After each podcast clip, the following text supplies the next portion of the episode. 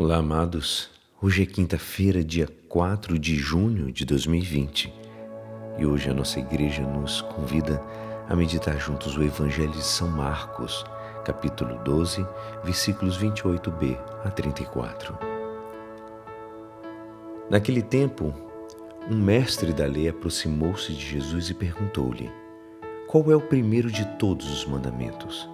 Jesus respondeu: O primeiro é este Ouve, ó Israel, o Senhor nosso Deus é o único Senhor.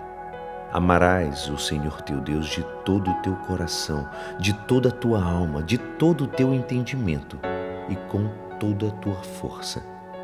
O segundo mandamento é: amarás teu próximo como a ti mesmo. Não existe outro mandamento maior do que estes. O mestre da lei disse a Jesus: Muito bem, mestre. Na verdade, é como disseste: Ele é o único Deus e não existe outro além dele.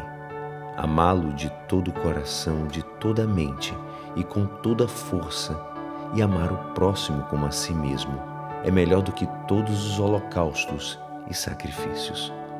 Jesus viu que tinha respondido com inteligência e disse: Tu não estás longe do reino de Deus e ninguém mais tinha coragem de fazer perguntas a Jesus.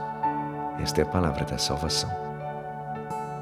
Amados, podemos dizer que o comportamento religioso fica definido na sua relação com Deus e com o próximo.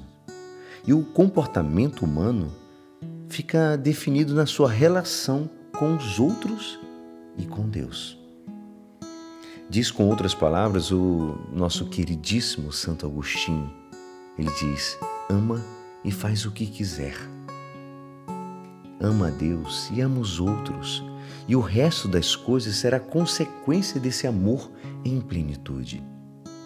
Deus está esperando a resposta de cada um de nós, a entrega plena. E como diz em São Marcos, uma entrega de todo o nosso coração, de toda a nossa alma, com todo o nosso entendimento e com toda a nossa força.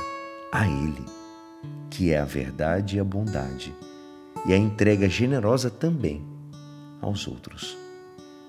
Os sacrifícios e oferendas apenas fazem sentido na medida em que seja expressão verdadeira deste duplo amor. Senão, não faz sentido nenhum fazer esse sacrifício.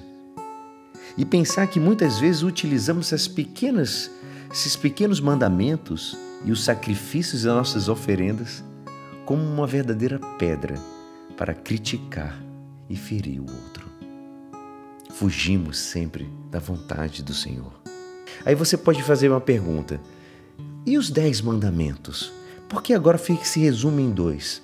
Mas observemos direitinho. Aprendemos os mandamentos da lei de Deus. Os três primeiros falam do nosso relacionamento de adoração e culto a Deus.